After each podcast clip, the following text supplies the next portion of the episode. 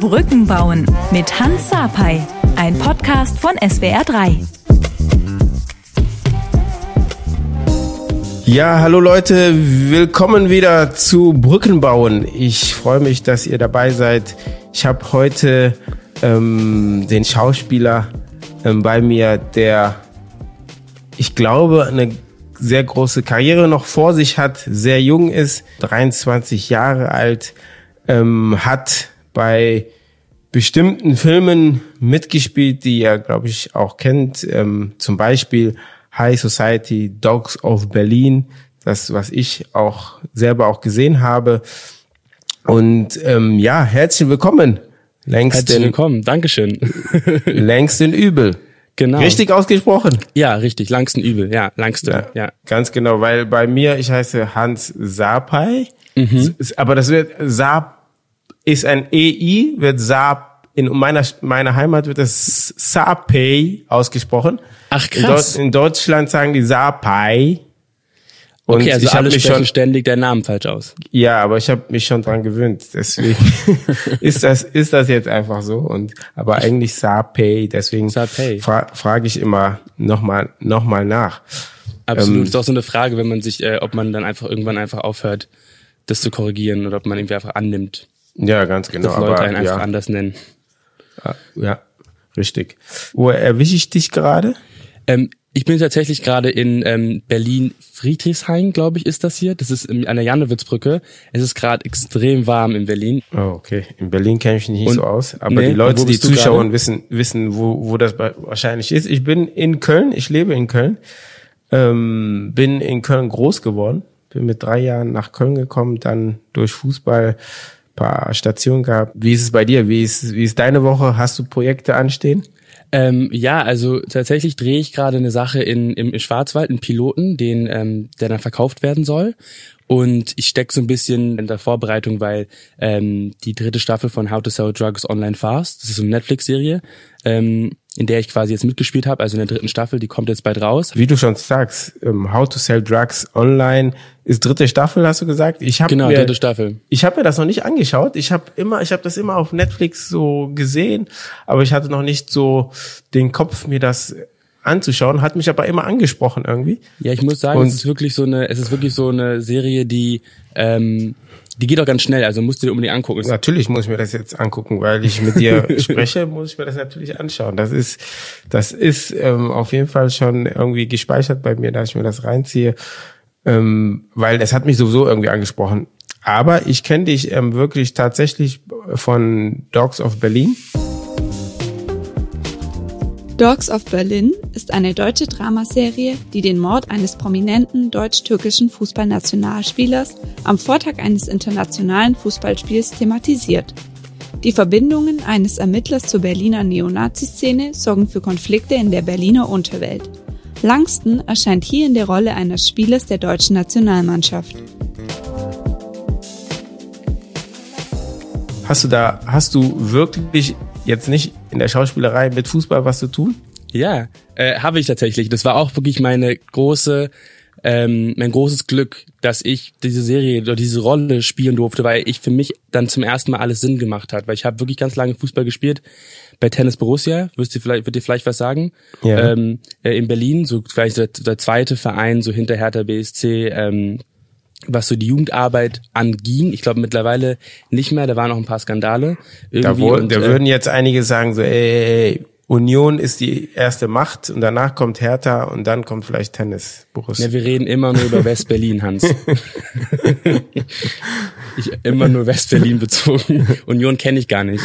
Ähm, und äh, tatsächlich, genau, und danach bei äh, SCC, das ist so ein Verein in Charlottenburg bei mir, und äh, habe aber aufgehört, weil ich war erstens nicht annähernd so gut und ich muss sagen, da wirst du mehr wissen, irgendwie so diese Jugendwelt von Fußball, es ist so eine verrückte Welt, ja, wo auch nicht alles mit rechten Dingen zugeht. Das hat mir dann irgendwie, das hat mir dann irgendwie kein, irgendwann keinen Spaß mehr gemacht und es war wie keine schöne Stimmung irgendwann da, weil es wurde irgendwann dann so ernst, weißt du, bei so C-Jugend, B-Jugend, dann irgendwie war das dann alles nicht mehr so nett. Ähm, Absolut, da ist dann oder? irgendwann kommt der Konkurrenzkampf, ne, wo die, wo die Jungs oder die Eltern schon sehen, oh, mein Junge kann irgendwie Profi werden, mhm. die denken ja sehr früh, oh, dann, dann, dann fahren die die Ellbogen aus und es ist ähm, dieser, dieses, dieses Spaß geht verloren, ne? Absolut. Äh, ich war, wie gesagt, auch einfach nicht annähernd so gut ähm, wie andere. Und ähm, genau, aber dann, dass ich diese Rolle spielen konnte bei Dogs of Berlin und einfach nochmal meinen Fußball benutzen konnte, war schon äh, sehr cool. Und dann konnte ich halt quasi einmal wirklich so tun, als wäre ich Fußball, äh, Fußballprofi geworden. Das war schon, schon eine ganz coole Leistung, dass ich im Olympiastadion spielen konnte und so. Fußballprofi äh, ähm, zu werden ist ja noch klein. Du warst Nationalspieler. Ja, ich war, Nation ich war Nationalspieler und bei Red Bull Leipzig oder Rasenballsport Leipzig. Ja, ja. genau. Ja, ja. Interessant. Ja. ja. Wo, wo bist du eigentlich geboren? Ich bin in London geboren ähm, und bin dann mit acht, wieder Fußballanekdote jetzt, ähm, während der WM nach Berlin gezogen. Also mein erster Eindruck von, von Berlin, von Deutschland war dieser Teamgeist 2006 WM 3 zu 1 Costa Rica, Philipp Lahm. Das waren so meine ersten Eindrücke und überall in ah, Berlin waren so, waren so kleine Stadion ähm, aufgebaut und überall war diese halt diese WM-Atmosphäre in der Luft. Und danach habe ich verstanden halt erstmal, dass es natürlich nicht immer so ist in Berlin. Äh, aber genau, wir sind bin dann hierher gezogen nach Berlin-Charlottenburg und ähm, mein Vater hat eine Jazzbar in London, beziehungsweise unsere Familie. Mein Bruder ist dann mittlerweile auch so in der Geschäftsführung und der pendelt zwischen Berlin äh, und London und äh, meine Mutter wohnt nach, nach wie vor ähm, in Westend, also auch in der Nähe vom Olympiastadion. Also wir sind so sehr Charlottenburg-based und äh, ja, genau. Warum bist du, warum seid ihr nach Berlin gezogen? Das ist eine gute Frage, aber ich weiß, und es stimmt auch, glaube ich, so. Mein Vater hat irgendwann gesagt, obwohl er natürlich gar keine Ahnung von Berlin hatte, nicht Berlin kennt, ähm, nur eine deutsche Frau hatte zu der Zeit, meinte, okay, wir, wir ziehen jetzt nach Berlin. Und äh, ich muss sagen, das war so ein bisschen überraschend für uns, äh, für uns, aber es war wirklich die beste Entscheidung, die jemals für mich getroffen wurde, weil London ist eine total schöne Stadt und man ist da auch gerne und ich bin da jetzt, vor allem in meinem Alter jetzt, als 23-Jähriger, sehr, sehr gerne und kann da irgendwie so die Popkultur genießen. Aber zum Aufwachsen als kleines Kind ist Berlin einfach, glaube ich, wirklich unschlagbar. Es ist so grün, es ist so sicher. Ähm, es gibt, es ist einfach nicht so voll. Also London ist einfach so voll und auch gefährlich. Es ist so cool, wie einfach hier so in Berlin oder in Deutschland generell halt einfach so die Kinder in der Grundschule alle schon so alleine zur Schule fahren mit ihren so Monatskarten um den Hals. Das ist halt alles nicht so richtig vorstellbar. Äh, in, weißt du, du siehst den Bus manchmal so Kinder, wo du denkst, Alter, du bist doch zwei Jahre alt, was machst du alleine? Und mhm. es geht einfach, weil es einfach sicherer ist äh, als andere Städte. Und genau, das war, deswegen bin ich da sehr dankbar, dass ich ähm, hierher gezogen bin mit acht. Ja, du hast es schon angesprochen. Wie war es für dich, in Deutschland aufzuwachsen? Es war interessant, also es war interessant. Ähm, tatsächlich, also mein erster Eindruck, als, also als ich aus London nach Berlin gezogen bin, musste ich erstmal klarkommen, weil in London die Schule erstmal ist sehr, sehr, sehr streng aufgebaut. Also du hast als Kind relativ wenig Freiraum, du hast relativ wenig ähm, Möglichkeiten selber zu entscheiden, was du machen willst, sondern es wird alles vorgegeben. Nach der Pause musst du mhm. dich anstellen, um wieder in die Klasse reinzulaufen. Ähm, natürlich Uniform und viele dann, andere dann Dinge. Dann warst du ja Musterschüler. Genau. Eben nicht, denk mal. Ich bin nämlich hierher gekommen und habe gemerkt, hä, Mami, unser, Schulho unser Schulhof sieht ja aus wie ein Spielplatz. Überall sind Bäume und Wälder. Mhm. Äh, so, Mami, ich kann ja machen, was ich will. Ich kann selber in die Klasse gehen, wenn die, wenn die Pausenglocke äh, klingelt. Und ich bin halt voll erstmal über die Stränge geschlagen. Ich musste erstmal verstehen, dass ich natürlich nicht alles machen kann und dass ich trotzdem noch Regeln gibt, an die man sich halten muss. Deswegen musste ich da ähm, ähm, erstmal damit klarkommen. Aber ähm, gleichzeitig natürlich auch ähm, ist natürlich das Bild in Berlin ähm, nochmal was anderes, also von den von den Menschen her. Also natürlich war meine Klasse in London oder die, die Umgebung, wo ich aufgewachsen bin in London, natürlich viel schwarzer äh, und viel ähm, viel mehr irgendwie einfach Familien of Color, die ähm, da in unserer Neighborhood gelebt haben und auf unsere Schule gegangen sind in Brixton. Und äh, das war natürlich hier so nicht der Fall. Und das gilt natürlich auch für die Lehrerschaft. Also ähm, man musste erstmal so verstehen, dass man so hier nicht so vorkommt, wie man es in London tut, beziehungsweise ich bin halt auch in, nach Berlin-Charlottenburg gezogen und das ist vielleicht natürlich auch nicht unbedingt der repräsentativste ähm, Stadtteil. Und genau, das war natürlich auch erstmal so die beiden Veränderungen, die ich als, als erstes mitbekommen habe. Wie war das dann für dich, dass du dann hingekommen bist und dann von der Hautfarbe das so ein Wandel jetzt war? Wie, wie hast du dich gefühlt oder wie, wie bist da, wie hast du das überhaupt, du hast es gesehen und ja, war das also, für dich ein Thema dann? Ja, ich glaube tatsächlich, natürlich ist man noch jung und man kann sich nicht, nicht alle diese Gedanken so artikulieren und äh, äh, verstehen und irgendwie auseinanderbauen. Aber das erste, woran ich, wenn ich an meine Grundschulzeit zurückdenke, weiß ich einfach, dass ich mich oft sehr unwohl gefühlt habe oder mich sehr oft natürlich sehr so komisch gefühlt habe. Was ich im Nachhinein auch jedem Kind in diesem, in diesem Alter sagen würde, dass es okay ist, weil im Nachhinein kann ich mir das auch viel mehr erklären. Es war halt natürlich in meiner Grundschule ähm, und in meiner Schullaufbahn nie irgendjemand da, der gesagt hat, ey, es ist okay, dass dein Vater so aussieht, wie er aussieht. Es ist okay, dass dein Vater ein bisschen lauter ist. Es ist okay, dass du nicht immer, keine Ahnung, Brotboxen dabei hattest mit noch mehr Brotboxen drin und bei dir alles so geregelt ist und alles so schön ist wie bei anderen vermeintlich. Oder es ist okay, dass deine Mutter vielleicht ein bisschen chaotisch ist und es ist okay, dass deine Stifte nicht alle immer perfekt sind. Also man hatte das Gefühl, dass es halt einfach nicht eine große Sensibilität gibt für einfach verschiedene Lebensentwürfe. Und das kann natürlich sich auf die Hautfarbe beziehen, das kann sich natürlich auf das Finanzielle beziehen, aber das ist so das, was ich im Nachhinein gemerkt habe, was ich von meiner Grundschulzeit so mitgenommen habe, dass ich mich ähm, oft so gefühlt habe, dass es nur eine ein, eine Norm gibt und eine Art und Weise, wie man zu sein hat und alles andere danach wird nicht anerkannt, wird nicht wertgeschätzt, sondern wird irgendwie so komisch behandelt. Ich habe mich oft irgendwie fand ich es unangenehm, mein Vater mich von der Schule abgeholt hat und das ist mir im Nachhinein so peinlich und das macht mich auch sehr traurig, weil das natürlich keinen Grund gibt, dass mein Vater irgendwie mir unangenehm sein sollte. Aber wenn aber das war so das Gefühl, was mir diese Schule und dieser Ort vermittelt hat, dass es halt nicht okay ist, dass er so ist, wie er ist, obwohl äh, er perfekt ist. Und jetzt freue ich mich halt immer darüber, wenn ich meinen Vater natürlich sehe und er so ist, wie er ist und ich mittlerweile verstanden habe, dass es absolut okay ist und im Gegenteil eigentlich richtig schön ist, dass er so ist, wie er ist und äh, ich nicht mit niemandem tauschen wollen würde. Aber das ist so das, was ich mitbekomme. Und das ist so eine Sache, die, die tut mir manchmal weh und ich würde das gerne äh, ähm, wieder weghaben. Aber das war nun mal so. Da war niemand da, der mir so gesagt hat, ey, es ist absolut okay, wie es bei dir ist. Ich kann das absolut voll nachvollziehen, weil ähm, ich glaube, ein Stück weit, ähm, ich bin ja, ich bin ja auch ein bisschen älter als du, ich bin ja, 44, 44 ganz genau. Und ähm, bei mir war es dann auch so ein bisschen so, auch, dass, dass, dass die Hautfarbe anders ist, dass ähm, wir was anderes essen. Ja dass wir uns auch ein bisschen anders kleiden, dass wir andere Musik hören. Ja. Das war. Wir witziger ähm, sind, dass wir ja, schöner oder sind. dass, dass, dass, dass die mehr lachen, mehr Freude ja. haben. Und da, da gab es in diesen, dieser Zeit einfach niemand, der gesagt, ey, das ist alles okay, das ist so, das ist mhm. nicht schlimm. Und man hat eher geschaut, wie sind die anderen? Und ja. man hat gesagt, okay, das ist wahrscheinlich, das ist die Norm.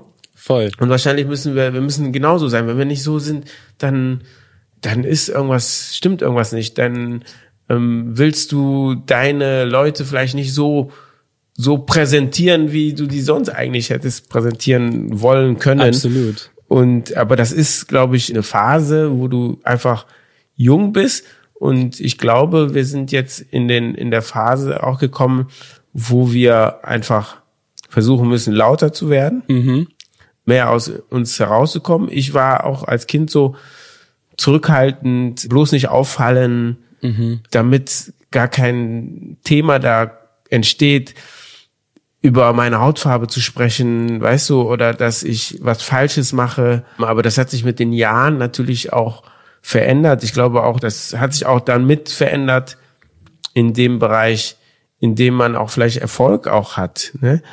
Absolut, gerade wie du auch gerade sagst, ist natürlich, man ist als junger Mensch ja eh schon oft sehr unsicher. Und natürlich dann als heran als junger schwarzer Mensch noch zusätzlich verunsichert zu werden, ist natürlich nicht hilfreich.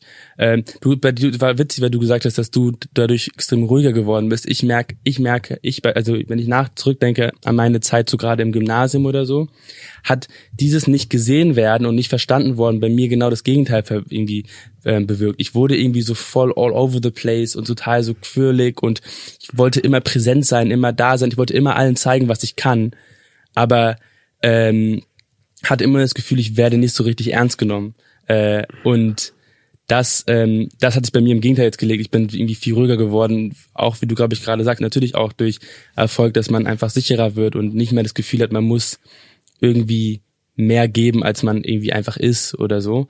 Und äh, aber ja, das ist so ein wichtiges Thema, gerade dass man junge Menschen darin bestärkt, natürlich ähm, in dem, was sie sind und denen sagt, dass es okay ist, dass sie so sind, wie sie sind, weil sonst, äh, weil vielleicht, ich glaube, viele Menschen vielleicht selber nie dann so einen Realisationspunkt äh, haben, weißt du, und vielleicht ihr Leben lang so ähm, nicht ja, verstehen. Ich, ich, ich, verstehe, du, du hast Geschwister, ne? Mhm. Wie alt sind die? Äh, ich habe viele Geschwister. Ich habe einmal ich habe zwei Zwillingspaare als Geschwister quasi. Also meine Mutter und mein Vater haben äh, drei Kinder gemeinsam. Das sind meine kleinen Geschwister, Juke und mhm. Pelé. Die sind aber mittlerweile nicht mehr klein, die sind jetzt 21. Ähm, und dann hat mein Vater vor meiner Mutter noch Kinder bekommen, äh, Brooklyn und Theo. Und äh, die sind hat, älter als du. Die sind älter als ich, genau. Mhm. Die leben in LA und in Chicago.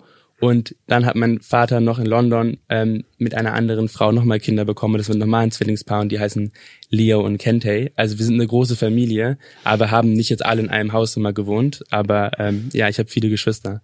Finde ich auch sehr cool. Ja, ich finde das. Ich find das Hast du Geschwister? Sehr, ich habe auch Geschwister. Wir sind. Ich habe noch neun Stück. Kannst ja fast mit, mit, mit, mithalten. Ich bin, ich, ich bin, ich bin der, ich bin das Kleinste, ich bin der Kleinste. Echt? Ich bin der zehntgeborenste. Mein Vater hat auch von zwei Frauen, mhm. also Halbgeschwister noch, fünf, fünf. Aber der Größteil lebt in, in Ghana. Mhm. Mein, mein Bruder und meine Schwester sind in Deutschland. Ich glaube, mein, bei mir war es so, mein Bruder, der ist sieben Jahre älter als ich hier, Ja. der hat es sehr schnell begriffen, auf dieser Welt schwarz zu sein. Mhm. Er hat, er hat noch viel extremer als ich ähm, Rassismus ähm, kennengelernt. Und ähm, deswegen ähm, wollte ich dich fragen, was bedeutet es für dich in dieser Welt ähm, schwarz zu sein? Gute Frage. Ich muss sagen, ich hatte das große, große Glück, weil lustigerweise mir jemand bei einem beim Theaterstück, was ich schon mal gemacht habe, die gleiche Frage gestellt. Es war so interaktives ähm, Theaterstück ähm, bei den Berliner Festspielen und tatsächlich habe ich das große Glück, dass mein Vater, eine meiner ersten Erinnerungen, die ich an meinen Vater habe, ist, dass er mir, mich oder uns äh, an die Seite genommen hat, quasi uns erklärt hat, ey, guck mal, ihr seid schwarz und ähm, das werdet ihr niemals ändern können und das und das und das und das kommt auf euch zu. Und Echt? Wie alt warst du da? ich weiß nicht, vielleicht so sieben, acht. Ich meine, mein Vater ist auch ein sehr witziger Typ, weil er mir immer nur gesagt hat, you are black, you are black and nothing, you not, you can't change that. Und Mhm. ich habe das natürlich dann vielleicht auch noch nicht komplett verstanden, aber ich muss sagen, seitdem ich das verinnerlicht habe, ist natürlich kein Tag vorbeigegangen, wo mir die Gesellschaft, in der ich quasi lebe, oder die Welt, in der ich lebe, mir nicht ähm, mir nicht klar gezeigt, dass ich schwarz bin. Das heißt, es muss natürlich nicht immer durch was extrem äh, Negatives sein, äh, aber ich laufe durch die Straße und ich merke, dass ich schwarz bin, einfach an an an, an den Reaktionen, die ich bekomme, einfach auf mein äh, ähm, Leben, was ich einfach so für mich lebe und was es für mich quasi bedeutet, ist schwer natürlich jetzt in so äh, kurz kurz darauf zu antworten, aber ähm, in erster Linie, glaube ich, bedeutet es für mich einen großen Stolz, ähm, den ich mit mir rumtrage und eine Schönheit, die ich empfinde, die ähm, wir alle dadurch haben. Und ähm, im Endeffekt bedeutet es für mich einfach auch, dass eine Familie zu haben, über auf der Welt. Irgendwo. Jetzt mal ganz, ha- jetzt, jetzt mal die hast du sowieso, gesagt. die hast du sowieso, deine Familie ist, deine richtige Familie ist auch überall auf der ganzen Welt. Das, das stimmt, das stimmt. Du, du hast das eben schon angesprochen, in deinem Beruf als Schauspieler.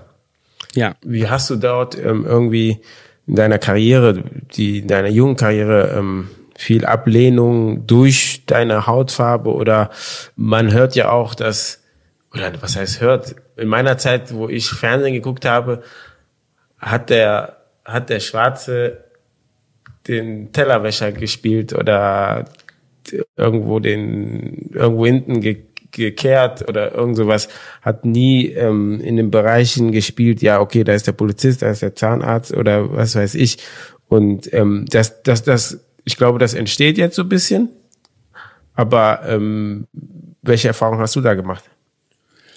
Also ich glaube natürlich ältere Kollegen, ältere schwarze Kollegen von mir könnten da glaube ich noch mehr darüber erzählen, aber tatsächlich ja, also ich kann mich daran erinnern, als ich mein ähm, ich habe, als ich in der zehnten Klasse war, einen Film gedreht, der hieß Freistadt und da nach diesem, nach dieser Filmerfahrung quasi habe ich für mich entschieden, ey, wenn ich mit der Schule fertig bin, dann will ich als erstes versuchen, Schauspieler zu werden. Und dann gucke ich mal, was passiert, aber ich versuche erstmal Schauspieler zu werden. Und dazu gehört auch, dass man sich eine Agentur sucht, also jemand, der einen vertritt. Und da habe ich mich als 16-Jähriger äh, immer so in den Pausen in der Schule so E-Mails geschrieben. Ich habe immer noch die gleiche E-Mail-Adresse, deswegen sehe ich manchmal diese E-Mails und die sind so schlimm geschrieben, aber es ist halt natürlich okay, weil ich war 16 mhm. und habe versucht, eine Agentur zu finden. Und du kannst dir nicht vorstellen, also ähm, da kam wirklich geschrieben Antworten wie, ey, cool, wir finden dich, du spielst gut, aber ähm, es gibt einfach keine Sehgewohnheit. Es wurde immer das Wort Sehgewohnheit benutzt. Die, die, Seh, die Sehgewohnheiten lassen es noch nicht zu, dass wir dich vertreten können, weil es gibt einfach keine Rollen für dich in, im, im deutschen Fernsehen und deutschen Filmlandschaft. Und das war wirklich eine, ähm, ja, eine Sache, die einfach offen kommuniziert wurde.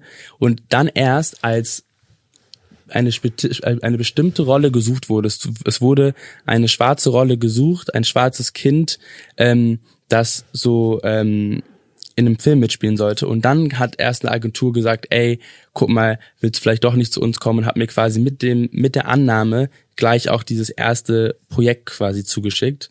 Und so kam ich an meine erste Agentur. Und zwar auch nur so. Also auf jeden Fall, wie du sagst, ist das ein Problem gewesen. Es passiert natürlich jetzt was.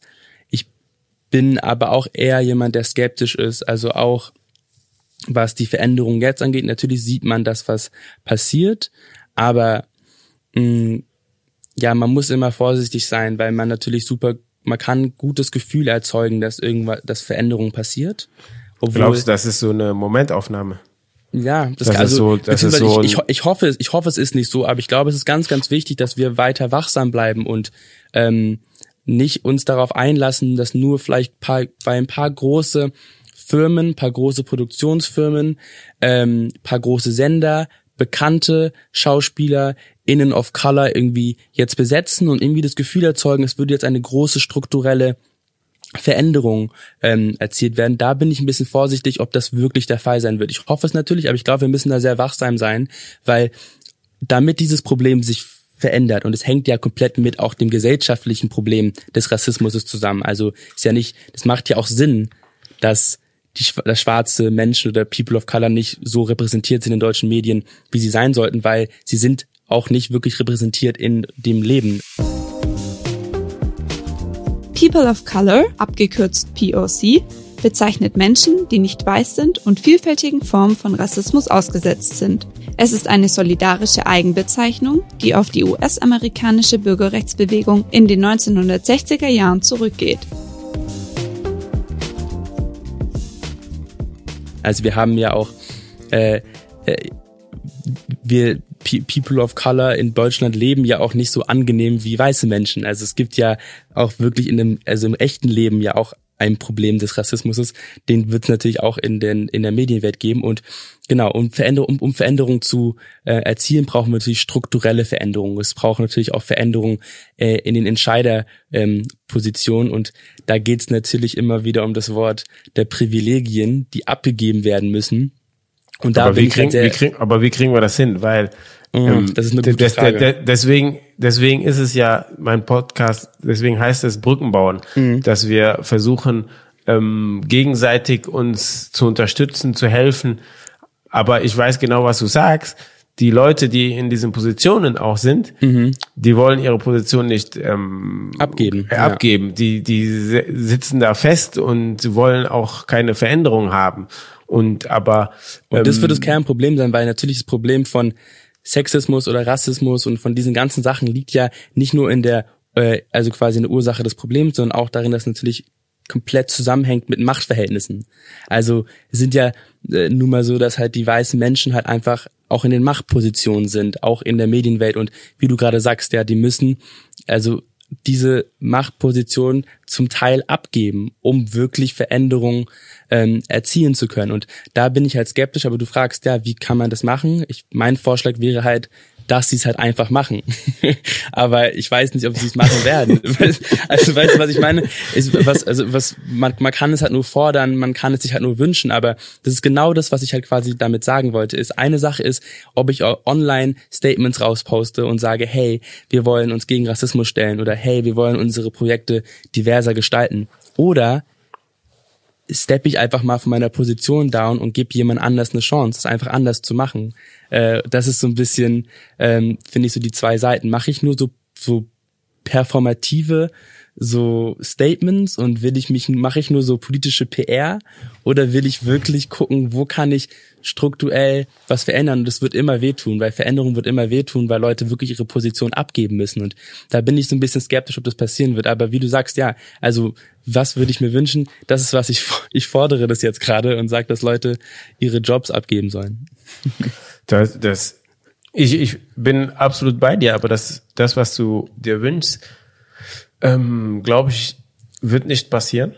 Ja, das glaube ich auch, ähm, wenn ich ganz ehrlich bin. Das, das, das ähm, schon die ganze Zeit nicht passiert und wird auch ja. jetzt nicht passieren.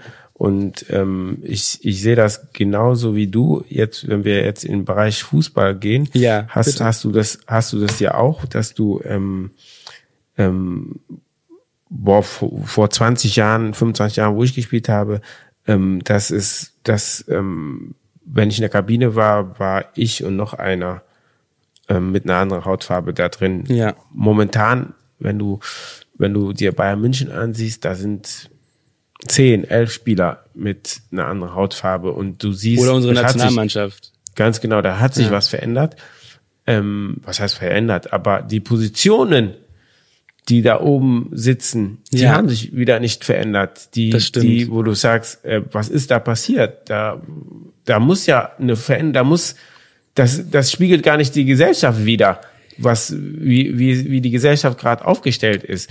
Und ähm, da hat ein, ein Freund von mir, hat mir gesagt, ähm, hat einen sehr coolen Hashtag. Ja. Ähm, Act to Unite. Ja. Weißt du, wir müssen agieren, es geht heute, weil es, es, es reicht nicht mehr, ob es jetzt im Fußball ist, dass wir nur darüber reden und dann machen wir die Kampagne mhm. und äh, machen wir die Kampagne. Ist alles schön, das haben wir aber 20 Jahre mhm. gemacht. Ja. Und wir sind immer noch da so. Und es müssen, ähm, wie du auch sagst, Veränderungen stattfinden. Und natürlich am einfachsten wäre es, wenn einige Platz machen und andere da die Positionen übernehmen, die, die, die es können. Und es gibt genug, die diese Position übernehmen könnten.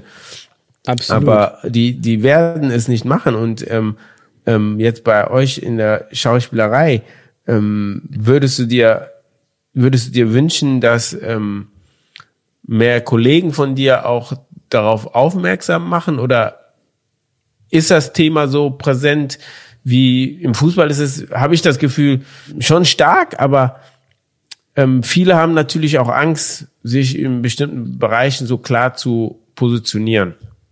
Absolut. Äh, also das, das, das verstehe ich auch total, weil wenn man sich äußert, auch in diesem Land ist man auch ähm, ganz schnell auch Zielscheibe von ähm, ja von rechter Hetze und es kann auch gefährlich werden für einen. Deswegen kann ich absolut auch jeden nachvollziehen, der da vielleicht so ein bisschen zögert, ähm, laut zu werden. Und gerade wie du meinst im Fußball, das finde ich absolut. Wir haben so viele Fußballspieler so auf Color in der Bundesliga in unserer Nationalmannschaft, aber wir haben immer noch nicht den Raum geschaffen, damit diese Leute in Ruhe Fußball spielen können. Ich weiß nicht, ob du gesehen hast, diese, ich habe diese tolle Dokumentation gerade Schwarze Adler, die gerade rauskam. Ja, habe ich gesehen. Ähm, die ich auch so stark fand. Ähm, und ja, wenn man oder wenn man sich diese Ösi-Debatte anguckt, als er, rück, als er zurückgetreten ist, weißt du, du kannst nicht, ähm, du kannst halt nicht nur sagen, ey, jetzt wollen wir irgendwas diverser gestalten oder irgendwo Leute mit anderer Hautfarbe ähm, irgendwo hintun, ohne auch die Rahmenbedingungen zu schaffen, was es quasi auch bedeutet, wenn wir schwarze Fußballspieler in unserer Nationalmannschaft haben, ähm, wenn wir, ähm, wenn du schwarze Schauspieler in deinen Film hast, hat es auch, musst du auch den Raum, die, also alle Rahmenbedingungen auch quasi auch erfüllen, dass du im Fall von Rassismus auch richtig agieren kannst und auch fair agieren kannst und auch da diese Spieler oder auch diese Schauspieler dann in diesem Fall schützen kannst.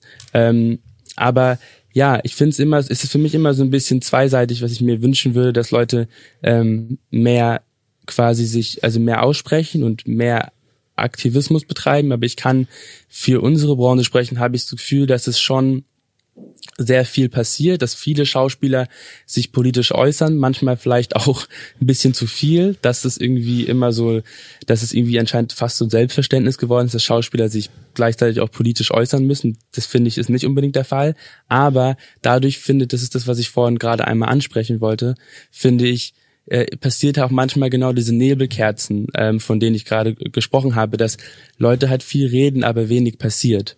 Ähm, ich glaube, da unterscheidet sich, glaube ich, ein bisschen vielleicht die Medienwelt zur Fußballwelt, weil in der Fußballwelt, glaube ich, wird viel geschwiegen und wird viel gar nicht geredet über Sachen.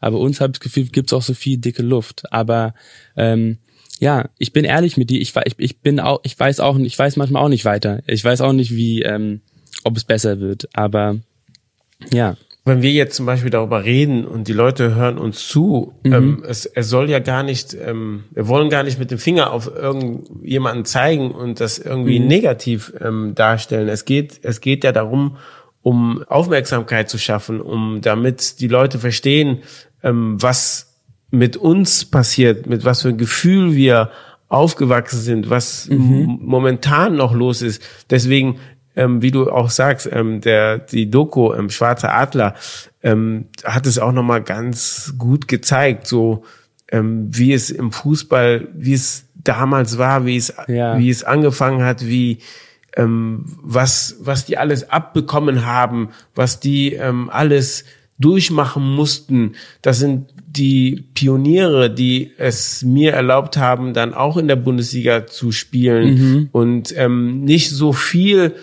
abzubekommen, ähm, den Hass. Auch, auch natürlich sehr krass ähm, in Spielen beleidigt zu werden. Aber ähm, das ist dann wieder meine Aufgabe, ähm, wieder mehr zu machen, dass die nächste Generation es, es besser hat, leichter hat. Und ich muss auch sagen, ich bin dann irgendwann, bist du ja bekannt ähm, in, ja. Im, im Sportbereich und mir persönlich passiert dann nicht mehr so viel. Ne? Wenn ich wenn ich eine Wohnung suche oder irgendwas und ich komme mit meinem Namen, ist es was ganz anderes, als Natürlich, wenn klar. irgendjemand anders kommt ähm, mit irgendeinem anderen Namen, wo der denken so, oh Gottes Willen, der hat wahrscheinlich kein Geld oder wenn er das Geld hat, hat er das irgendwie durch Drogen ja. oder oder irgend so. Das ist ja die die Sache und deswegen bei mir persönlich deswegen ist es so so ein so ein Anliegen auch auch meine Reichweite, mein meine ähm, Bekanntheit auch zu nutzen, nicht, nicht nur für mich, aber für andere, für die nächste Generation, auch für, für dich. Du bist ja auch, auch ja, noch absolut. jung und, und, und das, und ich hoffe einfach, dass Leute wie du denn da auch ähm, dann die Sachen auch aufnehmen und eu eure Reichweite weiter nutzt für die Zukunft, um um Aufklärung zu schaffen und mit den Leuten in Dialog zu gehen, damit wir ähm, wirklich gemeinsam irgendwann es schaffen, in eine gute Richtung zusammen zu wandern. Ich, weil ich glaube einfach, ähm, alleine, egal welche Seite, schaffen wir nichts, schaffen wir nichts. Wir scha werden es nur zusammen schaffen.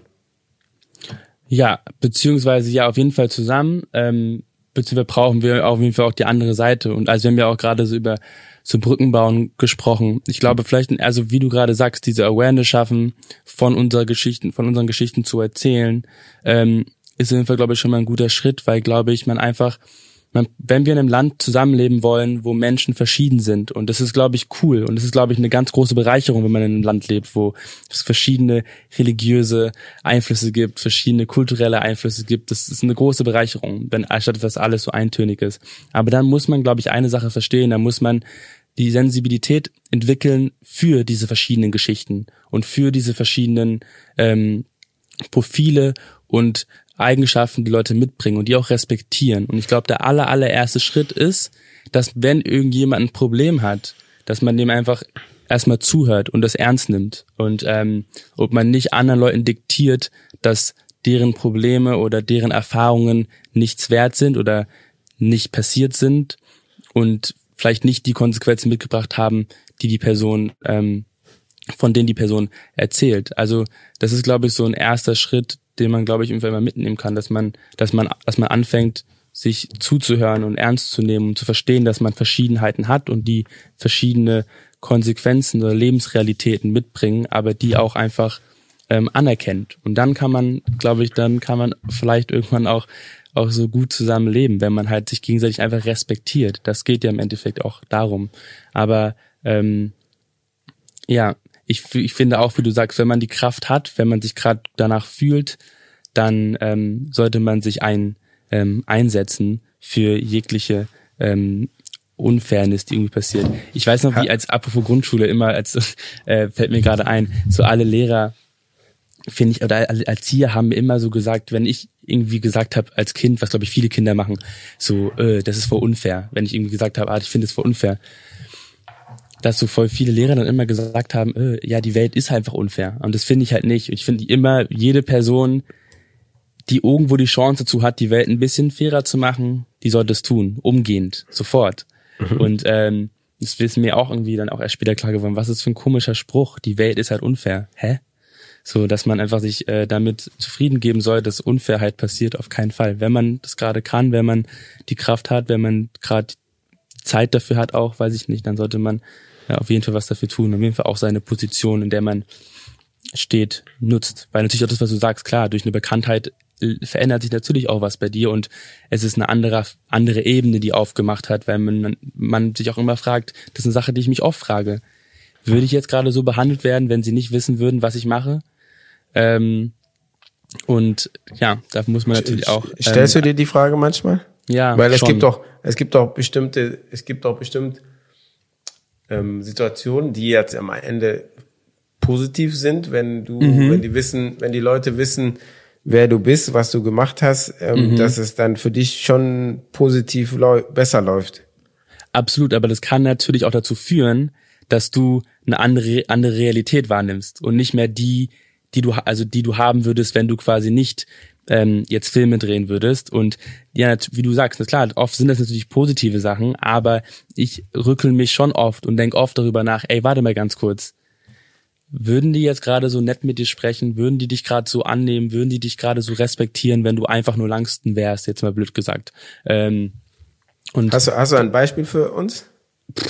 Ich weiß es nicht. Also so, wenn man vielleicht, ich, ich, ich gute Frage. Ja, das sind ja, das äh, sind ja auch manchmal so ganz, ganz, ganz kleine Sachen. Ist, ja. Genau. Ich manchmal frage ich mich, wenn man, wenn man irgendwo essen geht, wenn ich mit meiner, meiner Familie irgendwo hinkomme, dass so, als ob, ob das alles immer so nett wäre oder ob anders geguckt werden würde.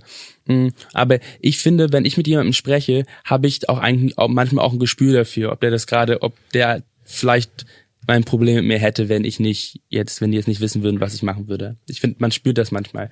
Aber mh, hm, Genau, das ist einfach nur so eine, das ist einfach nur so eine Ebene, die natürlich, wie du halt selber auch sagst, dazukommt, ähm, dass man sich das manchmal schon fragt. Ja, das ist, das ist auf jeden Fall so. Das ist, das gibt es im, im Positiven, wie, wie du schon sagst, im Positiven wie im Negativen. Das ist zum Beispiel bei mir, da bin ich irgendwo mit, mit meinem Wagen gefahren und hab so einen Sportwagen. Mhm. Und ich fahre ich fahr an der Polizei vorbei und ich denke so, ah, scheiße, die werden mich verfolgen. Ich habe da so ein Gefühl, wie du es eben gesagt hast. Ne? So. Ey, das ist witzig, jetzt so, weiter. Ja, ich habe auch gleich Und ich guck so, ich guck so im Rückspiegel und ich sehe so, wie die losfahren. Ne? Ich so, ach, scheiße. Ne? Ja, ja. So blöd, ne? So einfach, einfach regt mich auf, aber dadurch, dass ich das schon kenne, bin ich ja gar, gar nicht ja. sauer schon wieder, ne? Business, und, Business as usual einfach. Ganz genau. Und dann hält er mich an und dann kommt er und so und dann ähm, zeige ich meinen Ausweis und dann sagt er, hey, Jan Zappa, ey, wie war das Spiel? So hin und her und redet mit mir mit über das Spiel und so. Ich so, ja, ja, so und so. Red mit ihm und dann, tschüss, kannst du gehen, weißt du? Und dann kannst du fahren. Und wenn jetzt mein Name nicht Hans Zappa gewesen wäre, hätte er wahrscheinlich gesagt, ja, das, wieso, wieso hast du den Wagen hin und her, hätte er mehr andere Fragen gestellt, ne? Absolut. Ich bin neulich durch Charlottenburg gelaufen, einfach bei mir um die Ecke in, in um die Wohnung und die Polizei hatte jetzt eine neue Uniform, ich weiß nicht, bei diesen Köln auch so ist, die haben jetzt alle jetzt, sehen alle so neon aus jetzt, die sehen so ein bisschen fresher aus jetzt, mhm. muss ich ehrlich sagen. Aber, ähm, aber die äh, haben so einen kleinen so einen Minibus und VW-Wagen gehabt, so da waren so sechs von denen da drin und fahren mir so hinterher. Und ich gucke halt schon so böse, weil wie du halt sagst, man einfach, also ja, ich habe jetzt keine guten Erfahrungen mit der Polizei gemacht. Und ähm, gucken mich Zeit so an, gucken mich an und ich gucke halt so ein bisschen böse zurück und dann halten die mich auch an und fragen so, ah, bist du eigentlich Schauspieler?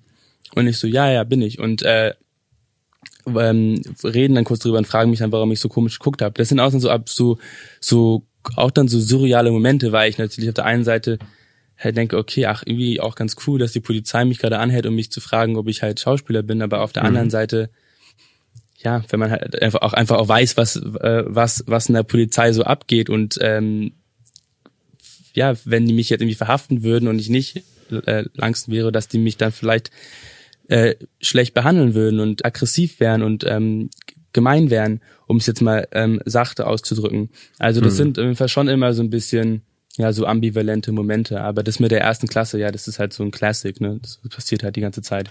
Ist halt so, ja, aber halt die, da, da, die, wenn du den Leuten das aber, das ist ja das, was du eben auch ja. gesagt hast. Wenn du den Leuten das erzählst, wie du gesagt hast, am besten ist er einfach zuhören, das ja. annehmen, ne? Genau. Dir Gedanken darüber machen, aber das erste, was kommt, wenn du das erzählst, sagen sie so, ja, glaubst du, dass das wirklich so auf dich bezogen oder genau. vielleicht warst du ja. gerade, die versuchen irgendwas, dir irgendwas ja. einzureden, wo du sagst so, hä, nee, ich sag dir gerade, wie es war. Das ist, ja. ich war, ich war in der Situation und ich kann dir genau sagen, wie, was er gedacht hat und wieso er das getan Absolut. hat. Und, Weil was und, Leute und verstehen müssen, ja, was, also was Leute verstehen müssen, auch so oft, was ich irgendwie sage, also Rassismus, um es mal kurz äh, einfach ja zu sagen, wenn man das erlebt, das ist kein schönes Gefühl und es tut extrem weh. Also kein Mensch würde jemals irgendwie sowas erfinden oder irgendwie, also wenn, also zum Thema, wenn man davon erzählt, äh, ich glaube, wir würden beide lieber nicht davon erzählen und dass es uns nicht passiert wäre. Weißt du, also das ist schon absurd, dass Leuten irgendwie unterstellt wird, dass es, dass, dass man Sachen erfindet, dass es nicht so schlimm sei. Weil wie du sagst, ja klar, wir wissen, man weiß ja, wie es ist. Und, ähm, und man würde sowas niemals erfinden, weil man doch am liebsten das einfach gar nicht erleben würde. Ja, das, das ja. Problem ist einfach ganz genau, wenn du dann erzählst, dann ja. bist du, wir, wir, wir wollen ja gar nicht Opfer sein, weißt du? Nee, nee. Du, wir, wir, das, das ist du, weil, aber die Leute müssen es, da, da ist das Problem. Aber die Leute müssen, wir müssen das erzählen, damit die Leute verstehen, was uns passiert tagtäglich. Ne? Und, ähm, weil du das auch eben so erzählt hast, wie, wie siehst du die Entwicklung der Deutschen mit dem Thema Rassismus? Weil ich glaube, so seit George Floyd, Black Lives Matter war so ein Boom. Und für mich sind der eine oder andere so draufgesprungen und es war irgendwie wichtig, man sollte darüber sprechen, aber irgendwie habe ich das Gefühl, momentan ist es so, dass, dass viele Leute auch sagen so, hey, das Thema geht mir auf den Keks, man redet zu viel darüber und und und, ja. und ich bin ja dann gerade so, ja, jetzt reden wir erst recht darüber. So, verstehst du, so wo ich den sage, so ja, geht dir das wirklich auf den Keks? Ja, mir, weißt du, wie lange ich damit immer zu kämpfen habe, mhm. seitdem ich geboren wurde, so weißt du es ist ja kein externes Thema. Es wird ja immer so darüber, also wenn man auch, auch sagt Black Lives Matter oder man sagt so, ja, diese George Floyd Geschichte wird immer so, ich finde, es wird manchmal so getan, als wäre das so eine, ein Thema, was man sich ranziehen kann und dann wieder verwerfen kann. Das ist kein Thema, sondern es ist für schwarze Menschen, für People of Color auf der Welt einfach deren Lebensrealität. Und es ist immer vorhanden. Und das ist kein Trend oder irgendwas, was mal aufploppt und dann wieder geht. Deswegen, weil du ja gerade auch diesen Sommer angesprochen hast, ähm, war das für mich auch ein sehr, sehr so taubes Gefühl, was ich da irgendwie verspürt habe, weil ich das Gefühl hatte, dass mh, mm, mein Leben lang oder mein Leben lang in Deutschland, wenn ich das Wort Rassismus erwähnt habe oder wenn ich darüber gesprochen habe, ähm, was mir so widerfährt oder wie ich mich fühle, wie ich mich als schwarzer Deutscher fühle, ähm, ich nicht ernst genommen worden bin, ich nicht, man, man mir nicht zugehört hat, mir nie den Raum gegeben hat, dass meine Realität oder meine Erfahrungen wichtig sind. Und natürlich in diesem Sommer war das natürlich ein extremes, extrem präsent in den Mainstream-Medien, dass mich persönlich das komplett verstummen hat lassen, weil ich es so, so komisch fand, dass plötzlich alle in meinem Land über das reden, worüber ich so lange versucht habe, mit Leuten zu sprechen und nicht ernst genommen worden bin. Und ich, es ist einfach, also einfach nur so als subjektive Wahrnehmung, finde ich so einfach ein bisschen, fand es immer so ein bisschen komisch, dass plötzlich alle über so mich reden. Also nicht mhm. mich als Langsen, sondern mich als schwarze Person und alle über das Black Lives Matter, über das Schwarzsein. Und es ist ja so eine sehr persönliche Sache für jeden, für jede schwarzen, äh, für jede schwarze Person. Und vor allem hat jede schwarze Person auch, glaube ich, auch einen Weg gefunden, vielleicht auch ein bisschen zu überleben in diesem Land. Also hat seine eigene Form entwickelt, wie man mit seinem Schwarzsein umgeht, weil man halt weiß, man konnte eigentlich nicht mit jemandem drüber reden. Und jetzt plötzlich ist es so ein Thema geworden und das musste ich erstmal verdauen. Ich finde es natürlich schön und ich finde es total eine gute Entwicklung, dass man letztendlich dieses Wort, dieses R-Wort überhaupt so droppen kann in Deutschland. Das finde ich schon cool. Aber man darf nicht vergessen, dass es da wirklich um eine Lebensrealität geht und nicht um irgendwas also was Drittes, so was da draußen, sondern es geht um uns, es geht um wie wir hier leben und es ist sehr sensibel und ich finde auch nicht, dass jeder dazu immer überall was sagen sollte, sondern das ist ein sehr sehr wichtiges und ernstes Thema und nicht was mit was jemand sich ranziehen sollte, um sich selber gut zu fühlen. Das ist das, was ich oft äh, irgendwie mal finde, was ich erlebt habe. Aber ich finde, das Schönste, was daraus passiert ist, ist, dass ich mich immer mehr verbunden gefühlt habe mit auch meinen schwarzen Deutschen ähm, Freunden und äh, Brüder und Geschwister. Und das ist einfach eine größere Verbundenheit, äh, ich da äh, spüre. Und das finde ich sehr sehr schön. Und ähm, ist natürlich alle schon ein richtiger ein, ein Schritt ein, ein, Schritt in die richtige Richtung gewesen, ähm, dass wir endlich mal darüber gereden, was es bedeutet, schwarz und deutsch zu sein und dass es zusammengehört und dass es okay ist und dass äh, wir für unseren Platz und für unsere Position in diesem Land ähm, einstehen. Das fand ich natürlich schon eine, schon eine schöne Entwicklung. Ja, und ähm, wie schaffen wir, dass dieses Thema niemals an Wichtigkeit verliert? Ähm, kann es gar nicht. Das Thema kann gar nicht an Wichtigkeit verlieren, weil, wie ich gesagt habe, das ja einfach für uns immer präsent sein wird. Ja, und ich uns glaube, ja, aber für, für die anderen. Ja, das ist eine, eine gute Frage, auf die ich vielleicht auch selber nicht unbedingt eine Antwort habe, weil ich, ähm, ich aber ich, ich finde ich find's gut, wie du es eben auch beschrieben hast, weil du ja. gesagt hast, jeder, jeder von uns hat ja auch eine eigene Erfahrung gemacht. Genau. Der eine hat mehr Negatives gemacht, der andere viel weniger, einige vielleicht auch viel mehr positive ähm, Entwicklung gemacht. Es kommt ja immer darauf an, wo und wie du mhm. groß geworden bist, ne? Voll. Am Ende des Tages ist es wichtig, aber auch so, dass wir jetzt auch, wie wir jetzt hier reden, dass wir, ja. dass wir darüber reden mhm. können und dass uns Leute zuhören und es verstehen und auch mit anderen weiter darüber diskutieren, um, um, um das weiterzutragen um, um zu sagen, ey, ich habe den Podcast gehört und da haben die das und das erzählt und ey, voll krass, ähm, das wusste ich nicht, ja. dass Leute so welche Probleme haben. Und ich glaube, für mich ist es einfach so, ich glaube einfach, wir müssen das ist wo wo was ich gesagt habe ich war als Kind eher leise mhm. und bloß hoffentlich sieht mich keiner und jetzt denke ich ey wir müssen laut sein wir müssen wir müssen wir müssen erzählen, wir müssen tun, wir müssen uns austauschen, wir müssen Absolut. präsent sein. Die, die die Möglichkeit haben, die in der Öffentlichkeit stehen, um besonders den anderen auch zu helfen. Das stimmt. Und aber auch untereinander. Also ich finde, dass wir auch, wir schwarze Menschen untereinander füreinander da sein sollten und äh, auch auf uns gegenseitig aufpassen sollten. Das ist auch ganz wichtig, weil wir uns auch gegenseitig auf jeden Fall schützen müssen. Aber ja, ich stimme dir auch auf jeden Fall zu. Ich finde es ähm, auch immer wichtig dass, wichtig, dass man, also natürlich, dass man überlegt, wie kann man mit der anderen Seite, jetzt klingt ja so, als würde man sich abschotten, ähm, aber es ist, meine ich gar nicht so, äh, wie man da quasi Lösungen findet. Das ist, das sind hochgradig komplexe äh, Geschichten, glaube ich, und es wird, glaube ich, auch schwer, es wird auch Zeit dauern, aber da passiert vielleicht auch was. Aber es ist, glaube ich, auch sehr wichtig, dass wir ähm, ja uns untereinander äh, schützen, auf uns aufpassen, äh, auch, auf, auch in der Öffentlichkeit, also auch in der Straße, aufeinander Acht geben, gucken, dass es uns gut geht. Und ich, das hat mich auch immer bestärkt, muss ich ehrlich sagen. Also genau, das würde ich auch noch ähm, dem hinzufügen, ja, zu dem, was du da, gesagt hast. Da, das, das, das finde ich auch. Ähm, und in dem Sinne, mhm. was war da, war, was war grundsätzlich in deinem Leben die schlimmste Erfahrung, die du ja auf deiner Herkunft gemacht hast?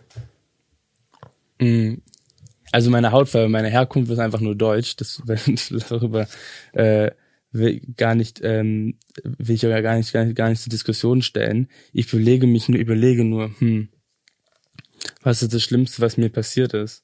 Oder oder auch ähm, auch vielleicht nicht nicht nur das Schlimmste, aber auch vielleicht das das Schönste, was dir da mit deiner Hautfarbe passiert ist. Vielleicht ist das einfacher. Mhm. Um ein Beispiel zu nennen, also im Endeffekt sind, sind es für mich gar nicht so sehr, sind es für mich gar nicht so sehr jetzt so bestimmte große Sachen, die jetzt, äh, oder die lautesten Sachen oder die ähm, stärksten Sachen, die passieren, sondern für mich ist es eigentlich immer nur dieses eine quasi, dass man, keine Ahnung, ich zum Beispiel in, in, in den Supermarkt reinrenne und für meine Ex-Freundin zu der Zeit irgendwelche Strümpfe kaufen wollte, weil ihre gerissen, gerissen sind. Und irgendjemand durch den Laden plötzlich schreit, bla bla bla, ähm, äh, der will mich beklauen, der will mich beklauen und von mir wegrennt und alle mich Echt? angucken. Ja, ja, ja. Aber das, das ist, ich wollte da gerade darauf gar nicht so sehr eingehen, okay. sondern ich wollte quasi erklären, dass das die Sachen sind, wo mir mh, früher war ich auch immer jemand, der dann etwas sagen wollte und immer direkt darauf antworten wollte, aber so in letzter Zeit, wenn mir sowas passiert, mir eigentlich eher so die Tränen kommen, weil ich zum Beispiel mich einfach dann so traurig macht, jetzt mal ganz so platt formuliert, dass ich halt einfach mein Leben leben will, als deutsche Person in diesem Land, einfach mein, meine Sachen machen will, ich meine Ex-Freundin da irgendwelche Strümpfe kaufen möchte und ich nicht einfach in den Supermarkt reingehen könne, rein, äh, reingehen kann, ohne dass irgendjemand sich das Recht rausnimmt, mir ein schlechtes Gefühl zu geben. Und aufgrund einer Tatsache, die ich nicht ändern kann, meine Hautfarbe. Und das ist so für mich eigentlich das Schlimmste, wenn ich manchmal das Gefühl habe, ey, ohne dass ich es weiß, ohne Vorwarnung, bin ich plötzlich so einem schlimmen Gefühl ausgesetzt, was ich nicht bestellt habe. Ich habe das nicht irgendwo bestellt, ich habe nicht danach gefragt. Ich bin einfach nur ich. Ich, die deutsche Person, die in diesem Land lebt. Und pff, musste mir das dann quasi dann einfach geben. Und das ist so, das finde ich so unfair, und das ist aber mir klar, dass es natürlich auch meine Realität ist. Aber manchmal ist es immer wieder ernüchternd zu denken, ey, come on. Ich wollte doch einfach nur in den Supermarkt gehen. Warum, wo, womit habe ich verdient, dass irgendjemand randomly aus dem Nichts mir jetzt irgendwie ein schlechtes Gefühl geben muss? Und das damit umzugehen, finde ich, ist ein allgemein schlimmstes Gefühl, was ich zu diesem, zu dieser Thematik habe, dass diese Unberechenbarkeit, dass man einfach immer damit rechnen muss, dass man plötzlich sich ganz, ganz schlimm fühlt. Ähm, genau. Und wenn du auch noch nach was Schönem gefragt hast, weil ich doch gesagt habe, äh, dass ich mir zum Beispiel früher als Kind mir es unangenehm war, dass mein Vater irgendwie ein bisschen lauter war oder mich laut von der Schule abgeholt hat. Ich kann nur sagen, für mich, wenn ich mit meinen Freunden äh, die Straße runterlaufe oder am besten mit meinem Vater und meinen Freunden und wir laut sind und wir rumschreien und wir lachen, dass es äh, für mich das Schönste ist auf der Welt und es können jetzt von mir aus uns alle angucken und uns alle blöd finden und uns alle zu laut finden, aber ist mir egal. das, ist, das ist schön. Das hast du sehr, sehr schön gesagt. Ähm, dass ich, ich glaube, das ist auch ja eine Entwicklungssache und ähm, ich, ich, ich finde das schön, dass du, ähm, dass du das dann auch jetzt so siehst, weil es ja. gibt auch, es gibt auch andere ähm, Beispiele, die dann, die ähm, immer noch darüber zu knabbern haben, ne, an, an Absolut. ihrer ihrer Kindheit und und wie sie groß geworden sind und dieses Gefühl, was du auch sagst, dieses dieses dieses traurige, du gehst irgendwo rein und einer sagt sowas, ähm, das macht ja mit jemandem was. Und Natürlich. deswegen sage ich auch, wir, viele von uns sind so brutal stark, weil, Absolut. weil das, was wir erleben, ey, das wünschst du niemanden. Das, mm. das, das sage ich euch. Das, das ist, das ist Schmerz innerlich, das, das, was die Leute nicht sehen, wo wir viele auch das mit sich selber ausmachen und, und, und, und, und versuchen, das manchmal auch zu begreifen und, und es gibt viele, viele Kinder oder Jugendliche, die, ja, dein Vater hat dir früh gesagt, ey, du kannst nichts an, du kannst mhm. nichts ändern. You are black. Ja. Es wird immer so sein. Und viel, aber es gibt viele, wo die sagen so, ey, scheiße, ich will diese Hautfarbe wegwischen oder irgend sowas. Und, und Absolut. wenn du, und das ist ja einfach, dass die das denken müssen einfach, ist ja schon krank einfach. Das ist, das ist Wahnsinn. Und wie du sagst, wenn genau nicht jeder hat ein Umfeld oder Eltern, die einem das erklären können und wenn man dann vielleicht eine Person sein kann, wie du gerade angesprochen hast, die vielleicht, wo vielleicht ein kleines Kind mal guckt und sagt, ah, guck mal, ich kann auch Fußballspieler werden, ich kann auch Schauspieler werden, dann genau hat man auch, finde ich, kann man auch was Gutes dazu beitragen. Ähm, weil natürlich nicht jeder immer im Umfeld hat, im direkten Umfeld, den man hat, der einem das erklärt. Dann braucht man vielleicht halt auch, wie gesagt, Lehrer oder halt Menschen in den Medien oder ähm, Leute, die sonst, die sonst wo sind. Aber bevor du hast recht, man sieht ja auch an vielen, finde ich, auch schwarzen, prominenten Menschen in Deutschland, die vielleicht ihr Schwarzsein nicht unbedingt zelebrieren, sondern sich eher flüchten in, in, ja, vielleicht versuchen, jemand anders zu sein. Also es gibt, es ist, das ist eine ganz, ganz krasse Sache, dieser Rassismus, und der kann ganz, ganz viele verschiedene Sachen auslösen und ganz und Traumata sehen natürlich ganz anders aus bei jedem anderen Menschen und mh, genau nicht auch nicht jeder schafft es, das irgendwie eine positive ähm, positive Sache umzumünzen. Manche Leute sind einfach verletzt und das ist auch okay. Weil ganz genau, das, das muss das man sagen. Es ist, so. es ist einfach okay, ganz genau. Es ist einfach okay. Ja, es ist so, das ist, keiner kann jedem, irgendjemand erzählen, wie man mit dieser, mit dieser Sache umgehen soll, weil es ist einfach ein ganz, ganz großer so Schmerz und es ist je, jede Reaktion darauf. Ich finde Wut, Hass, auch Aggression, Trauer, all diese Sachen sind berechtigt. Es gibt nicht einen Weg, ähm, damit umzugehen. Super. Wir sind zum, wir sind schon am Ende. Ich habe noch ein Spiel. Ähm, okay. Assoziationen. Mhm. Ich ich sag dir einen Begriff und du sagst was dazu. Okay. Musik.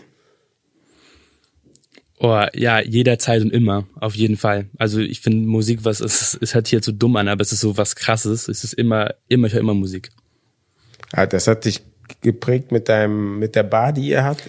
Ja, mein, ja, mein Vater hat auf jeden Fall uns sehr früh und sehr viele verschiedene, ähm, ja, sehr viel Musik ähm, gezeigt. Auch viel schwarze Musik, die natürlich auch sehr viel Kraft gibt. Das gibt generell auch einfach auch gut Kraft. So, ähm, ja.